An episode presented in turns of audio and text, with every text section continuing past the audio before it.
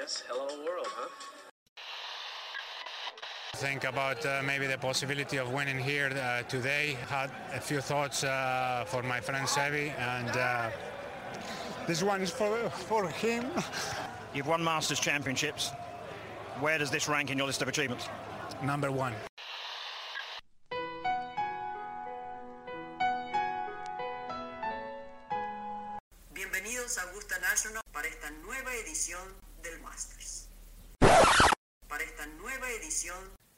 De Golf Sapiens. Hola amigos, bienvenidos al episodio 26 de Golf Sapiens.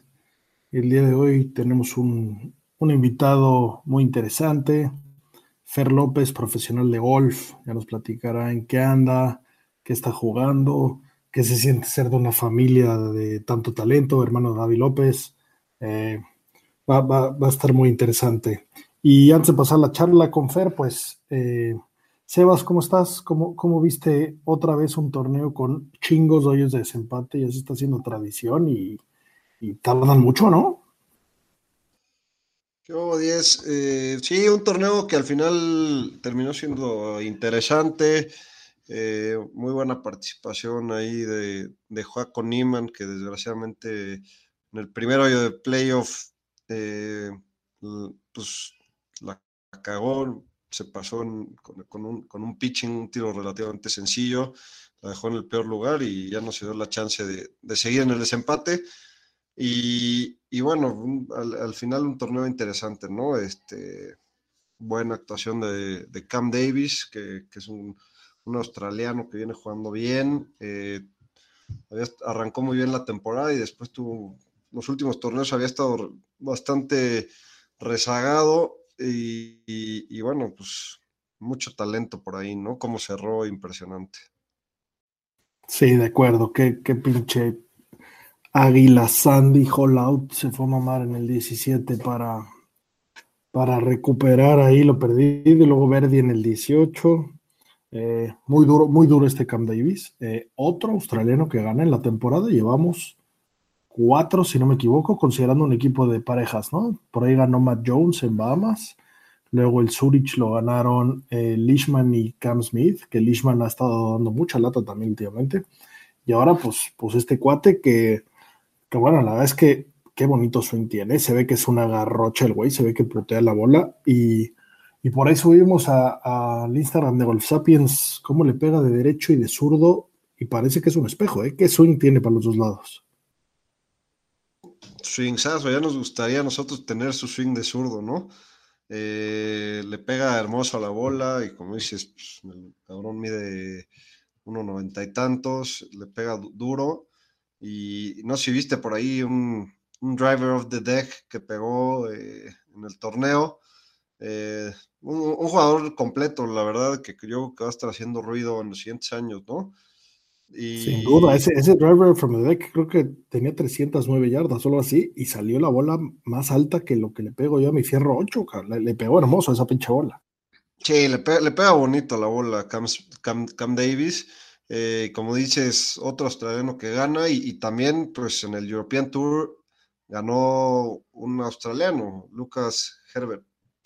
Entonces, pues los australianos con todo, eh, para la próxima President están dando un, un, buen tiro por ahí. Eh, lástima de Juaco, caray. Eh, no hizo ni un bogey en toda la semana y el primer bogey lo tira en el primer desempate. No mames, que coraje. Desde el domingo anterior no había hecho ni un bogey ni un bogey en toda la semana, en los cuatro días, en los 72 hoyos. Es el, el único jugador junto con Lee Treviño y JT Poston, que, que, lo hizo en 2009, JT Poston, los únicos tres jugadores que se han ido 72 hoyos de un torneo sin bogeys, ¿no? Impresionante. Joaco viene jugando muy, muy sólido.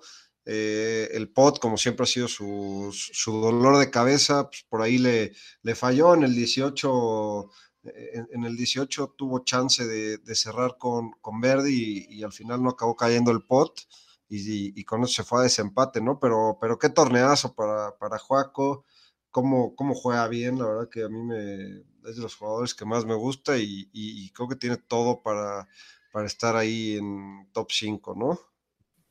Sin duda, y la verdad es que tiene, tiene una madurez muy cañona, ¿no? La verdad es que es un niño caguengue, como ya hemos platicado, se, se saltó college, se fue directo a, hacerse pro, eh, pues ya tiene su win en el Greenbrier y esta no se la llevó de milagro, caerá otra, eh, bastante maduro y bueno, ni hablar del talento, ¿no? Eh, con, ese swing tan, tan curioso, tiene como, como agacha la cabeza y como pues la madre haciendo un chavito flaquito y chiquito. sí, pero está, pues, más mamado el cabrón. Ya, ya, ya, pero bueno, no, no, es tanto la mamá, es, pegarle bien, ¿no? Por ahí en el desempate, Troy Merritt, que no es el más chiquito de cuerpo, era por mucho el que más corte le pegaba, ¿no? Y, y pues, pues ahí le, le, sacaron distancia, pero bueno, tristemente no, no sirvió, se ve que hay la adrenalina, eh, hubo, muchos factores que entran por ahí, y pues sí, lástima cómo se voló.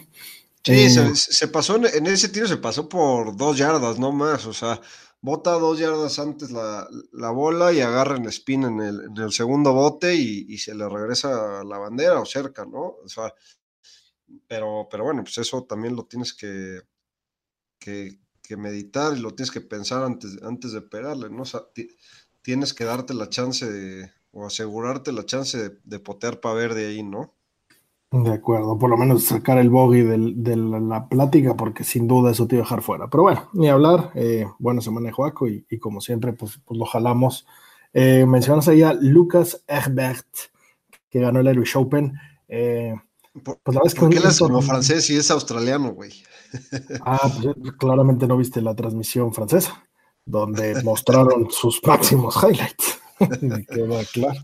Eh, pero bueno, pues el güey se metió al, Open, qué bien, qué bien colarse por ahí. Eh, normalmente este Irish como que tenía más punch, ¿no? Eh, muchos jugadores lo usan de entrenamiento para eh, el Open, obviamente, y suelen jugar el Irish, el Scottish y el Open. Este año el Irish, muy raro, no sé si viste algún par de tiros, Thomas, se jugó en un no links, entonces estoy seguro que eso fue gran parte de lo que hizo que muchos jugadores no fueran para allá.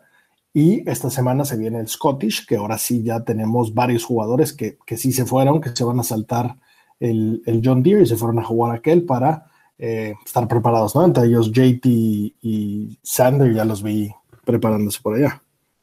Sí, ya tuvimos, ya se mudaron varios a, a Europa a adaptarse al clima para el siguiente, la siguiente semana que, que, es el Open.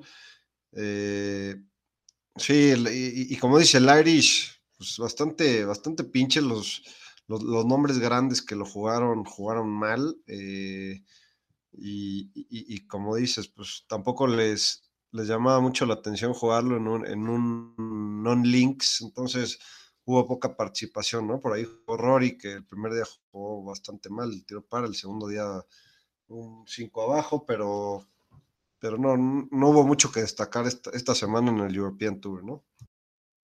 De acuerdo. Y, pasada rapidita eh, por otros tours, en el Champions Tour ganó Cameron Beckman, se jugó el Dix Sporting Goods Open. Y este Cameron Beckman eh, ganó su primer torneo eh, en el Champions Tour. Y historia cagada, el fin de semana pasado en su desesperación se metió a un Dix Sporting Goods y se compró un pot y con ese pot fue a ganar la siguiente semana ese torneo. Ahí lo declaró. Eh, muy cagado, como cuando llega tu semana llega, eh, sin duda cambiar de pot, no importa cuál sea, cuando traes pedos, cuando estás poteando pinche, el hecho de cambiarlo, eh, si te gusta lo que ves, siempre te ayuda a mejorar, ¿no? Como que ahí se nota cómo es, cómo es tan psicológico y tan estar enfocado y estar cómodo, que, que si tú lo ves bien, probablemente metes muchas más bolas y claramente es lo que le pasó a este güey, ¿no? Sí, una historia muy cagada la de, Cameron Beckman. Este, y bueno, pues en segundo ahí vimos a. después de él vimos a, nombres importantes, ¿no? Como Ernie, Retif Gusen, Toms. Este, ganarle esos nombres no está fácil. Y, qué buena historia esta de la del pot, ¿no? Sí, sin duda. Y Ernie Els lo tenía en la bolsa, ¿eh? Por eso hecho una seguidilla de Verdis importante, pero bueno, no alcanzó a cerrar. Y, bueno, y, y en el LPGA Gran semana de Gaby López, tercer lugar, ganó su amiga, ahí la, estuvo champañando en, el premio, que se echó por ahí un post muy bonito, qué chingón que ganen tus amigos, lo que sea. Y, pues bueno, Gaby volando alto, ¿no? Ya ahorita, ahorita en la plática con el hermano se, mencionará, pero bueno, Gaby, la banderada nacional, recibiendo la bandera del presidente, qué, qué, qué orgullo que merecido y, bien por ella y pues gran, gran torneo, ¿no? Sí, Gaby que está teniendo un muy buen año, eh, está, está jugando muy bien, eh, está pagando todo el trabajo que, todo, todo, el trabajo y dedicación que le, que, le pone al deporte, ¿no? Eh, me da gusto por ella, pues un muy buen tercer lugar, estuvo ahí en el mix y, las sensaciones de estar en el mix creo que es lo más importante de todo, ¿no? Te dan la confianza para los siguientes torneos y saber que, que puedes estar ahí, puedes ganarlos y, seguramente veremos su, tercer win pronto. Totalmente de acuerdo y, a ver si no es una medalla, ¿eh? Ando, ando confiado, ya, ya tendremos un episodio dedicado a las Olimpiadas pero bueno, ando, confiado eh, de, que, de, que, el equipo mexicano va a hacer un buen papel por allá. Y pues bueno, ah, rápido antes de, antes de pasar a, la entrevista, eh, dos, dos, notillas interesantes. Bueno, eh, esta semana, el martes 7, se juega The Match. Qué, poco ruido hace ya ese asunto, ¿no? Por ahí juegan Phil y Tom Brady con Rogers y DeChambeau. Eh, juegan en un campo que se llama Moonlight Basin en Montana, que se ve que está de alarido, es lo único que llama la atención. La verdad es que ni, siquiera tengo planeado verlo, seguramente nos veremos ahí eh, cortillos eh, y resúmenes en, las redes sociales y, en el Golf Channel, lo que sea.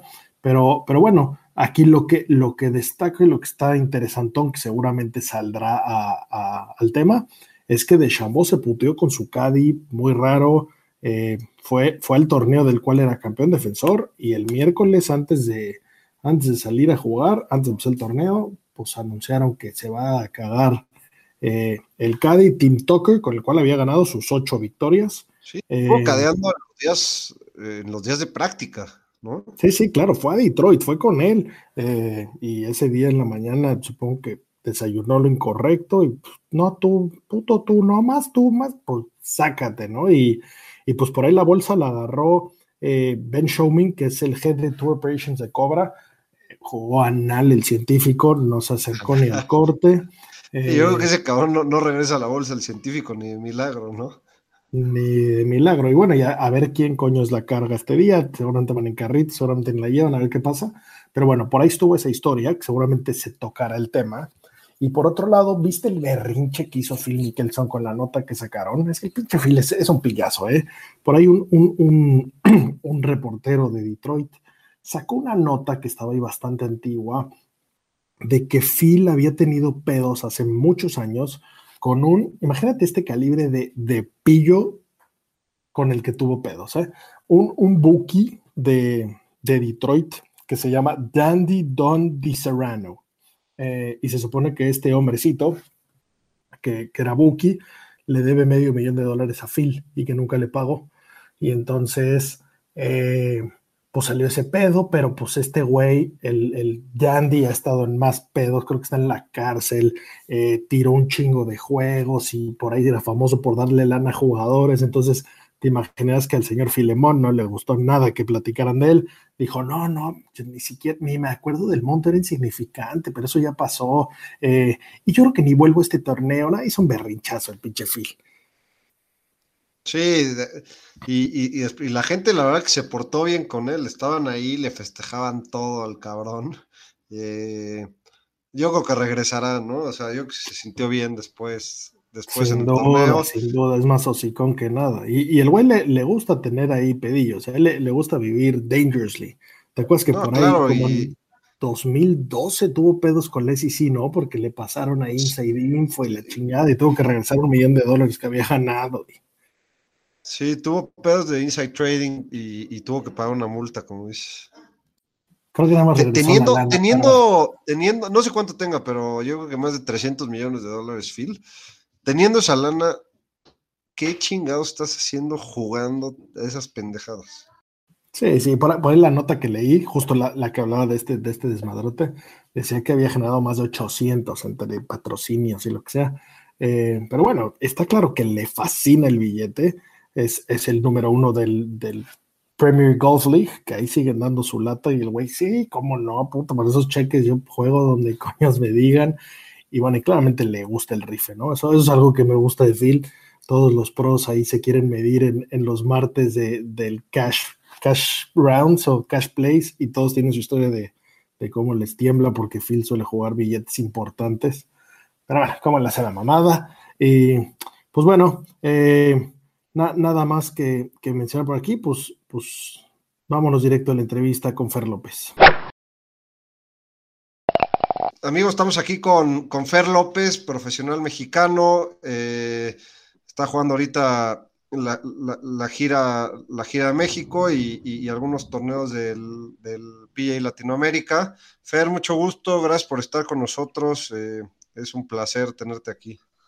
No, hombre, un placer que me hayan invitado. ¿Cómo andan? Bien, todo en orden. Eh, pues cuéntanos un poquito, Fer, de, ti, que, cómo arrancaste, cuándo decides hacerte pro y, en qué estás, ¿no? Este, pues miren, yo, yo escogí hacerme pro eh, cuando todavía seguía estudiando la carrera aquí en México, eh, mientras estaba trabajando en una empresa minera ahí en, pues como cualquier vato que estudia, trabaja. No, no, te gustó el tema corporativo. Puta, pues se me complicó, güey. Y, y, no sé, como que justo en ese tiempo empecé a, a tener buen, buen golf, empecé a mejorar bastante, como que me relajé mucho y como que me desenvicié de temas que, que me limitaban en el golf.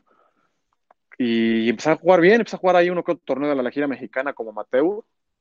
Y tuve ahí otros, un par de buenos torneos y dije, pues, ¿sabes qué? Pues vamos a intentarlo. Y y como que tenía, tuve unos días, unos meses en los que estaba pensando como qué quiero hacer en mi vida, qué quiero hacer, quiero trabajar, quiero este, irme por acá, irme por allá. Y, y me dije, no, voy, no puedo llegar a los 60 años, voltear para atrás y decir, nunca intenté jugar golf profesional, ¿no? Entonces, como que eso fue lo que me detonó, renuncié a mi chamba y este, califiqué a la gira mexicana, que en su tiempo era la gira Banorte y y pues desde ahí ya vamos dándole. Eso fue en el 2018, que digo, jugué muy pocos torneos porque seguía estudiando, entonces con exámenes y así, pues iba a los torneos que, pues que ponía que podía ir, que tenía chance y así. Y ya una vez que me gradué, esto fue antes de la pandemia, como en diciembre del 19, le empecé a dar full time al, al tema del golf, ya sin, sin trabajo ni escuela, que me limitaron un poco. Y desde ahí, digo, nos agarró el COVID ahí como a media temporada en marzo y se suspendió pues un rato los torneos hasta, ¿qué fue? Ah, noviembre, diciembre del 2020. Y desde ahí andamos, en la gira mexicana y unos que otros torneos de Latinoamérica que he calificado y que me han invitado. Bien, pues la verdad que, que en general es, es, una historia diferente a la que conocemos de, de, la mayor parte de los golfistas. Este, pues, que se me hace increíble que te hayas dado la, chance de, hacer lo que más te gusta en la vida, que es jugar golf. Y, bueno, estamos seguros que, saldrá adelante, pero, pero si, si llegara a, no pasar eso, pues vas, a estar tranquilo el resto de tu vida de que te, diste la oportunidad y que, y que estás ahí, pero estamos seguros que lo vas a lograr, ¿no? Y qué Oye, conversación, ¿eh? Qué rico llegar y decirle a tu jefe, ¿sabes qué? Ese reporte que me piste para el martes, hazlo tú, mi hermano, me largo. Esa charla está buena. Y bueno, y en tu casa supongo que, que tampoco fue tan complicada, ¿no? Eh, tengo el gusto de conocer a tu papá, gran golfista, me lo he encontrado en un par de torneos, un, un jugador con, con, más colmillo que, que nadie. Y, y, pues bueno, tu hermana también profesional, entonces supongo que en tu casa eh, ese tema fue, fue más fácil, ¿no? Sí, bueno, para los que no saben, nada más rápido, Fere es hermano de, la mejor golfista mexicana que, hay ahorita, que es Gaby López, y, pues, cuéntanos, Fer. Este, pues sí, la verdad es que pensé que iba a ser más complicado, o sea, que, iba como que a alterarlos un poco más de lo que fue, como que confiaron mucho en mí, este, y nunca me dijeron, no, a ver, piénsalo, no lo hagas, este, es muy difícil, no sé qué. Este, llegué y les dije, ¿saben qué, pa, me quiero hacer profesional? Eh, está la gira mexicana, que es una gran plataforma para empezar, porque pues, el inicio de una carrera de como profesional es increíblemente duro, o sea, tienes poca forma de entrar a los torneos, eh, es difícil entrar, este, las bolsas al principio son bajas, entonces es mucho viaje, mucho gasto por, este, por poco regreso. Entonces, teniendo la gira mexicana, pues me dijeron, sí, dale, venga, tú dale con todo y, y solo si lo vas a hacer, pues esfuérzate mucho y, y pues te deseamos lo mejor. Y gracias a Dios, ahí va, ahí va, ahí va, poco a poco, jalando para adelante bien, la neta. Estoy muy, muy contento de, de la decisión que tomé, de, de lo que estoy haciendo cada día y pues no sé, está muy chido, la neta. Sí, estuvo rico mandar la corbata y el traje a, a volar y, y, ponerme a hacer lo que me gusta, la neta. Te, te, más de uno de los que te están escuchando te envidia y me incluyo ahí. Claramente yo no, nunca tuve ni cerca el nivel para poderlo hacer, pero, pero pues eh, es, es, obviamente están en un lugar que, que son envidiados por una cantidad nunca es tarde, gente, ¿no? nunca, nunca es tarde, nunca es tarde. No, Ahí, pues, si chance me animo para, para, el Champions Tour, todavía, champ, todavía tengo champ. 15 años. Seguro, sea, el Champions Tour yo creo que es algo que, que la gente no lo puede tomar así tan, que lo puede ver muy lejos, pues yo creo que si a alguien le encanta y la apasiona y tiene este conoce el tiempo y las ganas de entrenarla así y llegar a los 50 años hecho un crack, pues nunca sabes. Yo creo que sí, es muy doable ese tema, ¿eh? No te rindas, güey. en eso andamos, en eso andamos. Ah, güey. Oye, Oye Fer, ¿cómo, ¿cómo, fue el, el, el, tema? Porque, a ver, Gaby es, eh, es sabido que Gaby es de las golfistas que más trabaja eh, en el día a día. Está, me ha tocado varias veces ir al Chapultepec y está ahí entrenando con Horacio y, y, no para y le da al gimnasio y he escuchado entrevistas de la cantidad de cosas y, el tiempo que le dedica. ¿Te ha coachado algo? Eh, ¿Te ha ayudado con algo de, de, de tu rutina? Cuéntanos un poquito de eso, Fer. Este, pues sí, la verdad es que sí, eh, digo, la forma en la que más me, me, ha ayudado y me ha enseñado Gaby este, a mi carrera, sin duda es el con el ejemplo. O sea, ahora sí que el ejemplo de la disciplina que se tiene que tener para llegar lejos lo tengo en casa, entonces nadie me lo platica, no es lo que sea, es, eso es algo que me enseña demasiado. Y, aparte de eso, pues yo he ido mucho a entrenar ahí con, con Horacio, con su coach.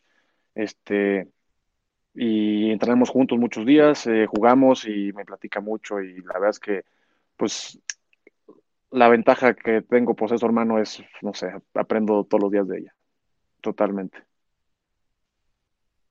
Oye, ¿qué, ¿y qué, qué se siente eh, que, que, sea tu hermana banderada de las Olimpiadas? Qué, qué honor, qué orgullo y aparte no sé por qué siento que va a caer una o más una medalla en el equipo de golf mexicano, esperemos que que a tu casa llegue una estaría en poca madre, pero ¿cómo, cómo, cómo sientes tú eso y cómo siente tu hermana y, y qué, qué, qué, esperan de, de la situación? Puta, es, eso este es un tema súper padre. Justo ahorita acaba de llegar de, de la ceremonia eh, y me contó todo y se me pone la piel.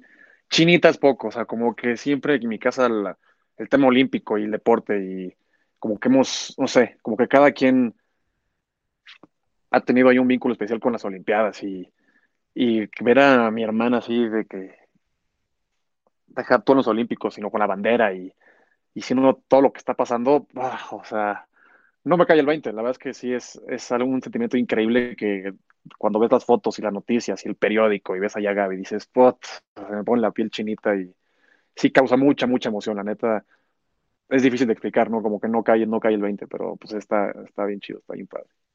Sí, qué chingón, qué, qué, chingón, qué chingón experiencia para toda la familia, como dices. Y, y, también yo estoy muy emocionado que la banderada sea una golfista, ¿no? Que, que obviamente nunca ha pasado. Está poca madre que sea Gaby y, y, y bueno, pues, pues, felicidades a toda la familia López. Oye, Fer, y pues como nos contabas, tú, el tema de volverte profesional, pues es diferente que, de la mayoría de los golfistas. Obviamente no te fuiste a college a, Estados Unidos. ¿Cómo ves la diferencia? ¿Crees que los que se van a college tienen una ventaja sobre ustedes que no se fueron? ¿O cómo ves eso? ¿O, crees que depende de cada quien, de cómo trabaje? Y, y, y, porque yo creo que lo que te da college, aparte de los buenos torneos eh, que juegas como amateur, es pues, la disciplina que te enseñan, ¿no? Mm, sin duda, o sea, sin duda, digo, sí mucho yo creo que es de, situaciones, de personalidades, de, de, pues, de, pues, no sé, como que en dónde estás parado o cuándo te vas, te diriges, no sé, es como que cada caso es diferente, pero sí, sí, yo creo que honestamente, o sea, te mentiría si te dijera que, que no, que no me hubiera ayudado un poco en cuanto a que, uta, cuando, desde que yo me acabé de jugar golf juvenil, que es cuando hay torneos, está la gira y nacionales y torneos y mundiales, etcétera. Al yo no irme, pues yo ya jugaba en, en la universidad aquí en México, jugaba dos torneos al año, o sea, es prácticamente nada. Entonces, la gente que se va a college juega dos torneos al mes, como mínimo, y entrenan y el coach, el horario, seis y media al gimnasio y paz y nutriólogo y tal y tal y, y, y como que así te enseña mucho a, pues te da juego, te da experiencia, mucha experiencia, te enseña a viajar, porque viajar como a competencias así, pues es raro, es bastante, hay que, o sea, no sé, como que te enseña a andar on the road y yo creo que sí me pudo haber ayudado, pero también no es como que me arrepentiría, o sea, como que no era mi camino, como que quedarme fue una decisión que tenía muy, o sea, que tengo muy tranquila. Y pues sí me costó al principio un poco, los, mis primeros torneos me costó como que agarrar nivel, agarrar más disciplina en mis entrenamientos, en darme un plan más estructurado y buscar pues, un equipo que me ayude. Pues como que sí, la verdad es que sí, sí me, sí me rezago un poco, pero pues ya una vez que empiezas y pues la carrera es tan larga que pues ya te sientes parte de ella, o sea, ya te sientes después de un tiempo un profesional pues al día, ¿no? O sea, que, que se siente cómodo en, las, en la cancha, en los torneos y que pues confía en que, en que haciendo cosas bien podemos llegar a algún lado muy grande. De acuerdo, y, y, y, por lo que entiendo y por lo que he visto y la plataforma, la liga, la, la, la gira mexicana eh, ha subido mucho de nivel, eh, los premios están cada vez mejor eh, y en, en, general creo que, creo, creo, que el nivel de organización y de todo es mucho mejor que hace unos años, ¿no? Es, es impresionante lo que la gira mexicana, o sea, es, o sea, vienen jugadores de, wey, de todo el mundo. Hay un, hay un chavo de Sudáfrica, o sea, es un sudafricano acá jugando golf en un mini tour, ¿sabes? Claro, Ahí... tenemos a, a, americanos, brasileños, bueno, Toledo, el guatemalteco que está jugando impresionante. Eh, anda encendido ese compadre, muy cañón. Ya... Lleva tres, ¿no? Lleva tres de cinco, o sea, sí, sí, sí. y no son, o sea, va como menos 60 en toda la temporada, por favor, o sea, eso no está nada fácil, o sea, y es, no es un mío, jugador wey. novato, ¿no? Es un jugador que, por lo que entiendo, jugó con Ferry. Este... Sí, no, está, trae, trae un, un, currículum, o sea, hecho, y, y tiene, o sea, tiene familia ya, nació su hija. Yo no sé qué chingados hace que los, todos los pros, en cuanto nace su hijo, su hija, su bebé, ganan. O sea, es impresionante. O sea, desde que nació su hijo, su hija ya ganó tres torneos así seguiditos. Es, estoy a dos de, de, de, ver qué hago con eso. No lo hagas, güey, no lo hagas. si no, trae las copas. A, ver, a, a, a, Speed le pasó lo contrario, güey. Se, bueno, no ha tenido hijos, pero se casó y güey, se vino la debacle. Pero vas a ver ahorita, o sea, cuando tenga su primer hijo, vas a ver cómo va a volver ahí con todas las copas, el cabrón. O sea, sí, es, a todos les pasa, es impresionante. A Ram le trajo un mayor, Rory volvió a ganar. Yo digo que sí, yo digo que ¿Sí? pídele a tu hermana que te traiga una gimnasta o algo así, una, una de esas mujeres medio feas que, que hay ya las Olimpiadas. Y, una de esas como con garrocha de Rusia. Estaría increíble. Igual a quién le pasó a, a Carlos Ortiz. Sí, el, el Charlie lleva tres ya nomás, igual que yo.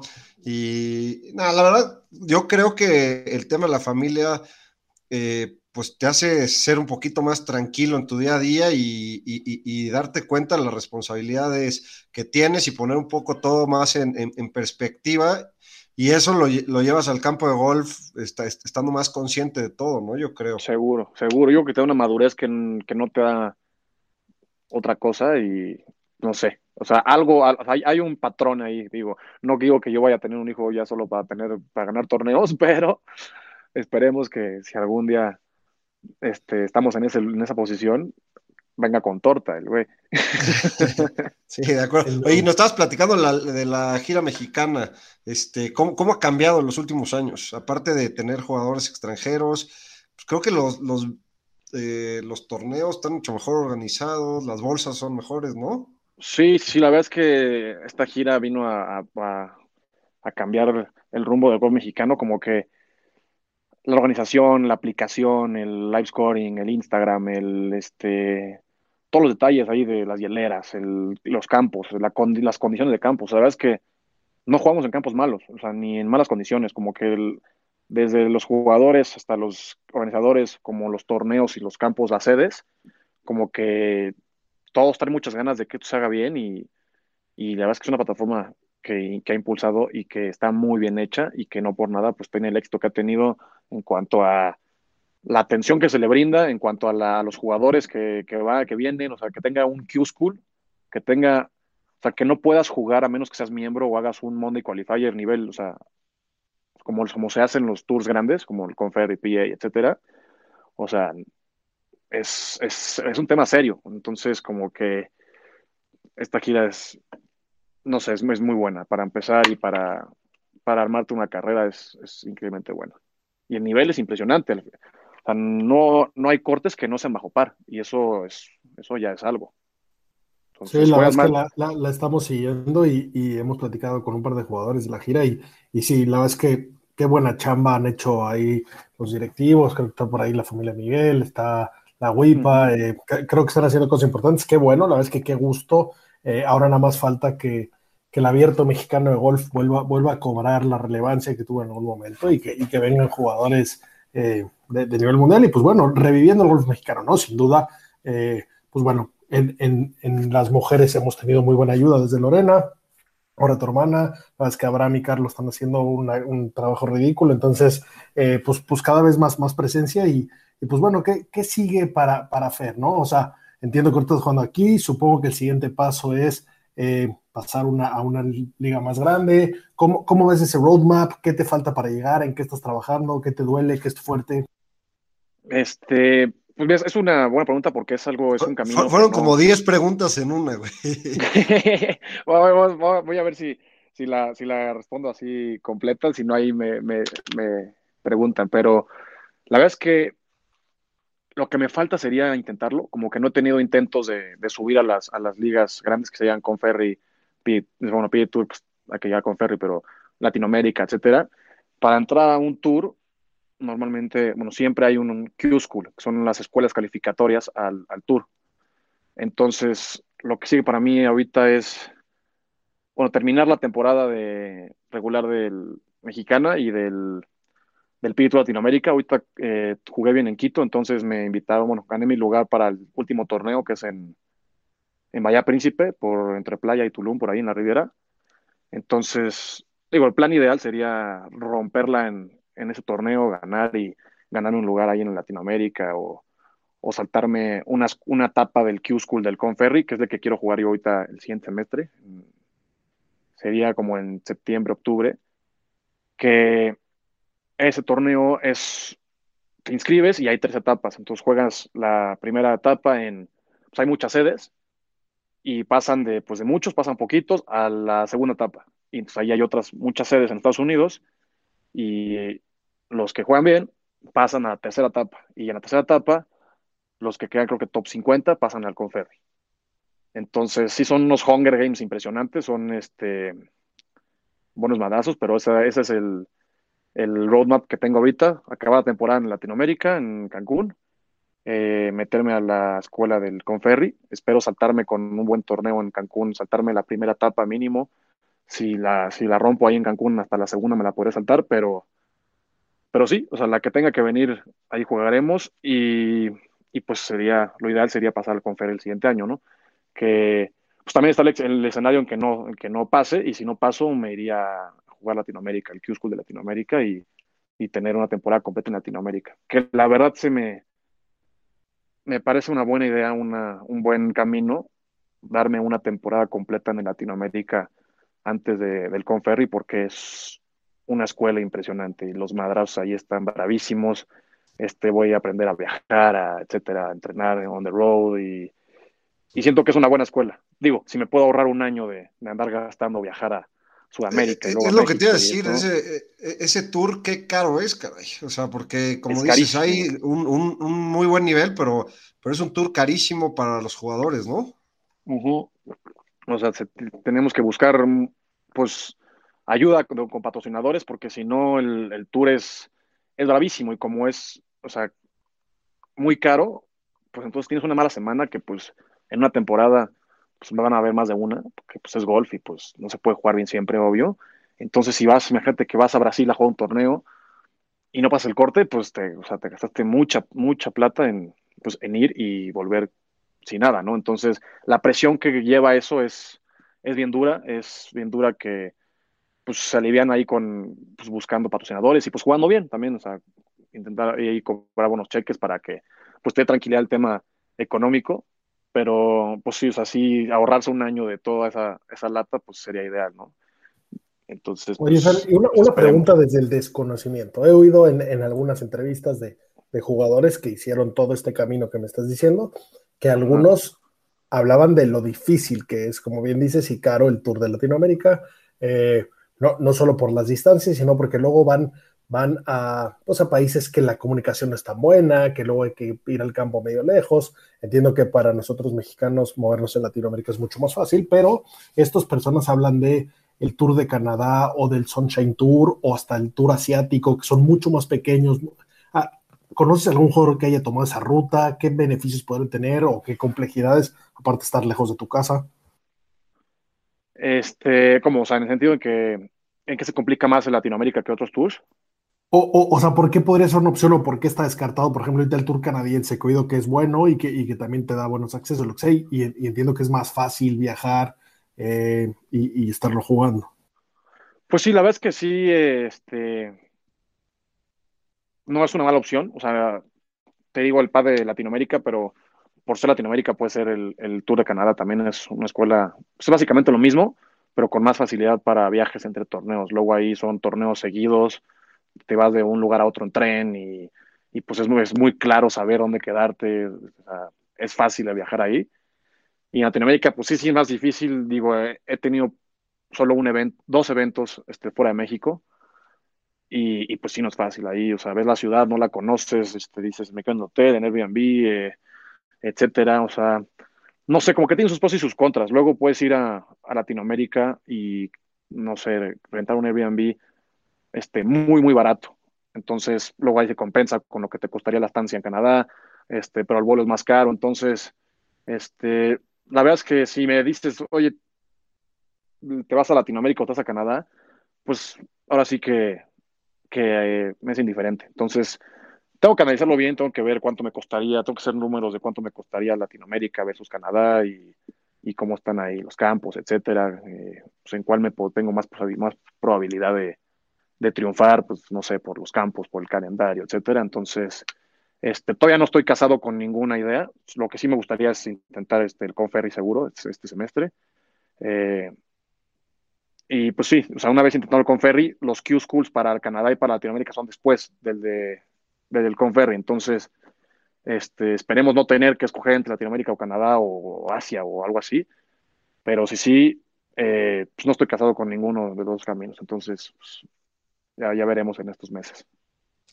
Bien, entonces, Oye, y a ver, cuéntanos un poquito de tu juego. ¿En qué estás trabajando? ¿Cuál es tu fuerte? ¿Qué, ¿Cuál es tu debilidad? ¿Y, y, y cómo trabajas, güey, para, para, mejorar lo que te falla? Eh, pues yo creo que mi, bueno, mi, fuerte claramente es el driver y, y los fierros eh, largos, medianos. Como que el ball striking ahí, este siento que es uno de mis, de mis fuertes. Mi, mi coco 100% es el pot, o sea, no que sea malo, pero perdono mucho, como que siento que dejo ir rondas que pueden ser muy buenas este, en el green. Entonces, lo que estoy trabajando ahorita es mucho en el pot, como que estoy cambiando el chip en cuanto a, a llegar con más confianza, meterle menos técnica al, al, asunto, meterle más, este, como que, cómo me approach, cómo me acerco yo al cada tiro, cómo, pues manejo de confianza y de, y de feeling, como que luego me meto a un tema muy técnico en los hombros y hacerle perfecto en vez de querer mandar la bola al hoyo, ¿no? Entonces, estoy cambiando en, cuanto al pot, este, como que el cómo tomo, cómo hago, cómo planeo y cómo ejecuto los tiros que pienso y que hago en cada, en cada pot. Y, y este, y qué más, ah, y los fierros. O sea, tengo un programa de estadísticas que hago con, se llama ABX Tour, que es un programa que yo lleno, al final de cada ronda yo lleno pues todos mis tiros, literalmente mi cuadernito, yo apunto eh, cuántas yardas tenía el hoyo, eh, a cuántas yardas quedé, si quedé en la trampa, si vengo del rough, si fallé a la derecha, si el driver le pegué tal, etcétera. Entonces, al final él me, arroja un, como unas tablas, como de estadística de mi juego, eh, que es el strokes gain, o sea, que es como comparado a, a todo el field o al, al, field del PA Tour, en promedio, qué es lo que me, me, ayuda y qué es lo que tengo que practicar más, ¿no? Entonces ahí veo que ahorita estoy fallando mucho más este, los fierros, las distancias cortas, como de 100 a 150 yardas. No es que sea malísimo, pero como que no la estoy dejando tan cerca, entonces ahorita me estoy enfocando en, en practicar eso, en entrenar, mejorar esa área y el pot, sí, y, y pues la elasticidad más que nada, como que una de mis metas de este año es conseguir mucho más elasticidad para poder este, ser más constante en el swing. ¿Le, le metes duro al gimnasio o, o, te enfocas en pura elasticidad? Pues depende. Si tengo, o sea, si tengo dos semanas y tengo torneo, como que no me meto mucho al, a, a, a, jalar muchas pesas y hacer mucho peso o a subir masa muscular porque pues me puedo poner muy tenso y muy rígido y pues como que me limitan los giros, etcétera. Pero si tengo como un tiempo de, pues ya de más de dos semanas, sí le meto mucho al gimnasio a jalar, a hacer mucha pierna, mucha, mucha pierna. Ajá, más que nada, porque pues las caminadas y, y pues todos los, todo lo que es el día a día de un torneo de golf es, es mucha pierna, muchos, muchos pasos, entonces hay que buscar tener piernas pues, más, fortalecerlas cada que se pueda. No, y para el tema mental, ¿tienes algún coach eh, o más bien tú, tú solito haces tus ejercicios o cómo, cómo funciona? Pues ahora sí que no tengo un coach mental o un psicólogo deportivo, ando en búsqueda de uno, eh, pero así que si alguien está escuchando y es coach este, mental o lo conoce a alguien, un psicólogo deportivo ahí fregón, pues eh, écheme un mensajito y se lo agradeceré, pero pues, ando en búsqueda, la verdad es que no he encontrado uno que diga, puta, este cuate me va a ayudar mucho y me gusta como su filosofía y cómo lo que me dice y cómo me va a ayudar. Entonces, pues ahora sí que ahorita ando por mi lado, este, mucho viendo videos, eh, etcétera, o sea, como que aprendiendo pues de mi proceso. Entonces, pues en el lado mental, sí, en ese, en ese ando. Por aquí el, el, episodio 18 de Golf Sapiens fue con una psicóloga de golf, con Gabriela ¿Ah, sí? Ok. Eh, que seguramente ahí, si quieres luego te pones en contacto, seguramente te, te podrá o, o ayudar o, o, apuntarte para algún lado. Eh, pero bueno, la verdad es que es, es interesante. Oye, pues sí, de lujo, ¿eh? Sí, sí, pásame el contacto ahorita que acabemos el, el, la grabación, eh, seguro le me pone en contacto con ella. ¿De dónde es? Está en Querétaro. Pero bueno, sí, aquí en Golf Sapiens el chiste es llevar el golf lejos. Le, le conseguimos lo que necesite, ¿no? Ahora vamos a estar sponsoreando jugadores, vamos a hacer un fondo. Aquí se nos trae una idea de, de empezar a ayudar jugadores y, y que lleven el logo de Golf Sapiens. Oh, Oye, Fer, cool. Para no tenerte aquí muchísimo más tiempo, platícanos cuál es el mejor tiro de golf que has hecho en tu vida.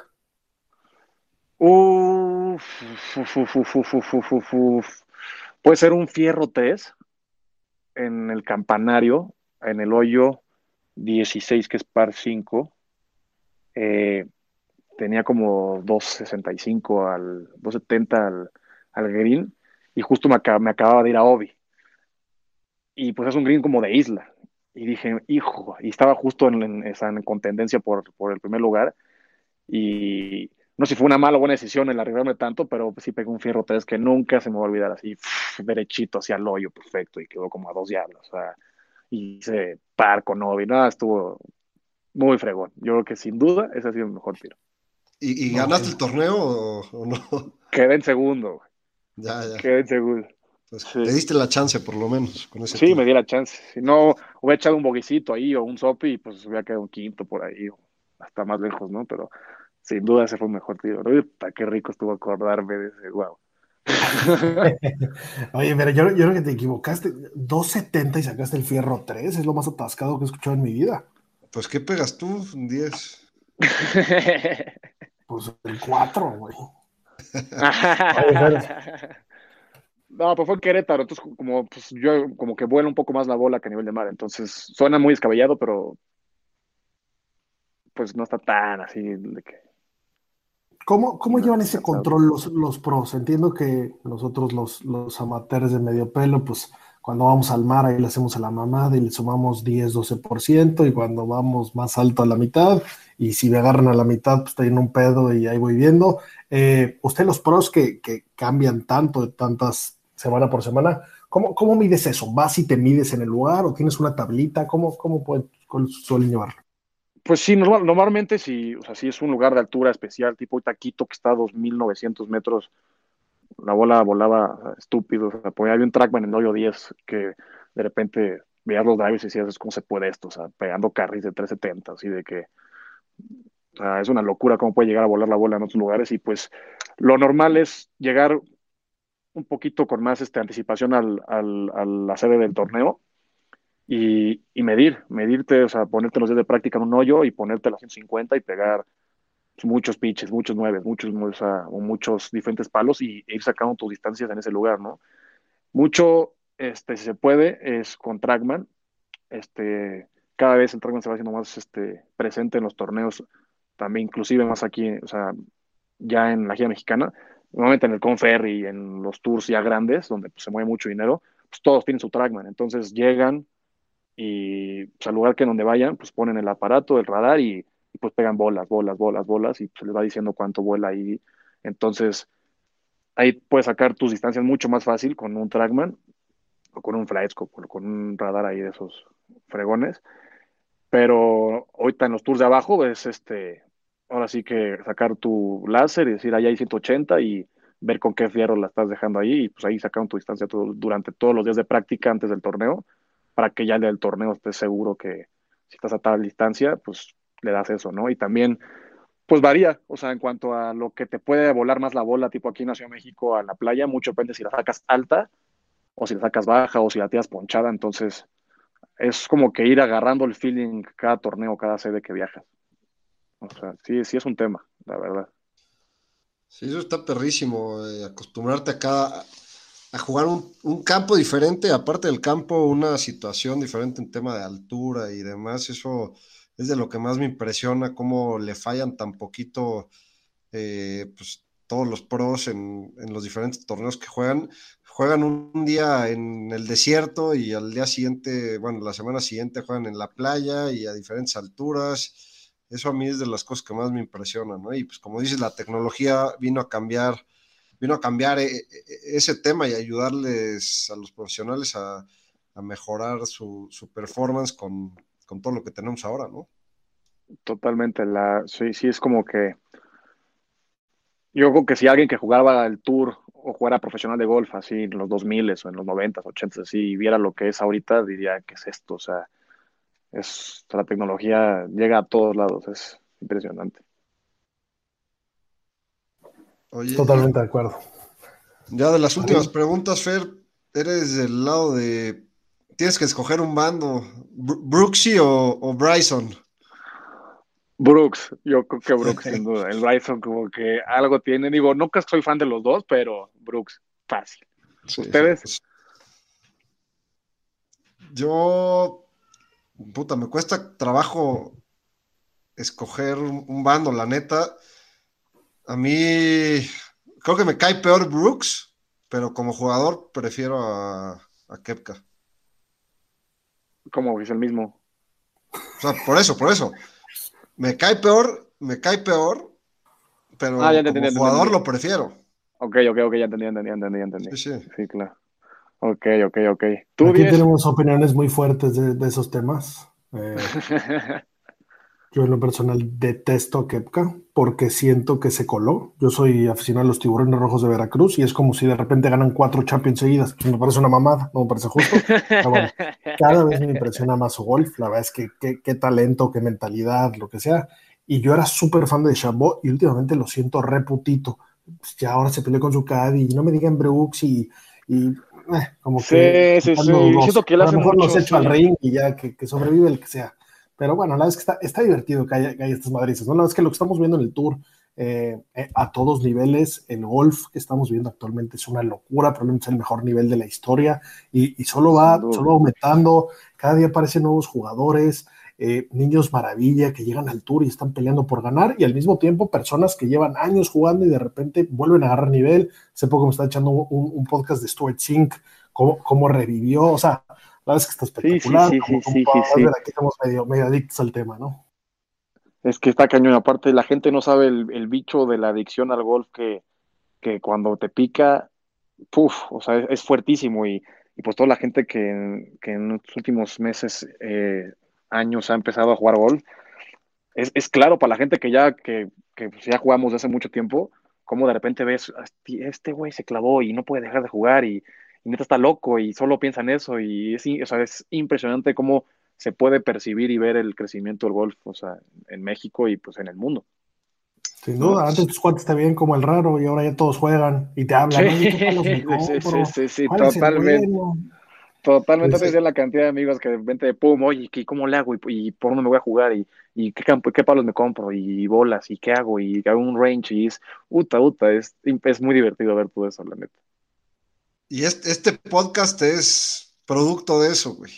Digo, primero, fue e, e, e, era un negocio irrechazable, la cantidad de patrocinios que tenemos aquí es, es importante, pero, pero aparte de eso, nos gusta, los dos somos aficionados al golf a morir, ¿no?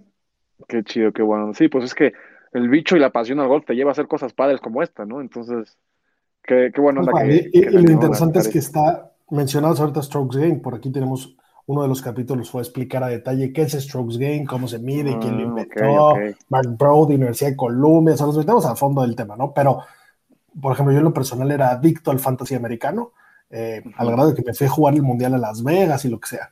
Pues bueno, todos esos datos ya están en el golf. Y entonces, la verdad es que tengo abandonado en el americano, que no, que no me escuchen mis ligas y mis cuates de, de, ese mundo, pero ya estoy así de picado aquí, porque ya puedes meterte al nivel de detalle. O sea, yo estoy enfermo y veo qué pasto hay y cómo ha poteado este güey en ese pasto y pero, cómo pero, pero, con el performance que llevas, veo difícil que te vayas a jugar el nivel, al mundial con ese nivel que tienes.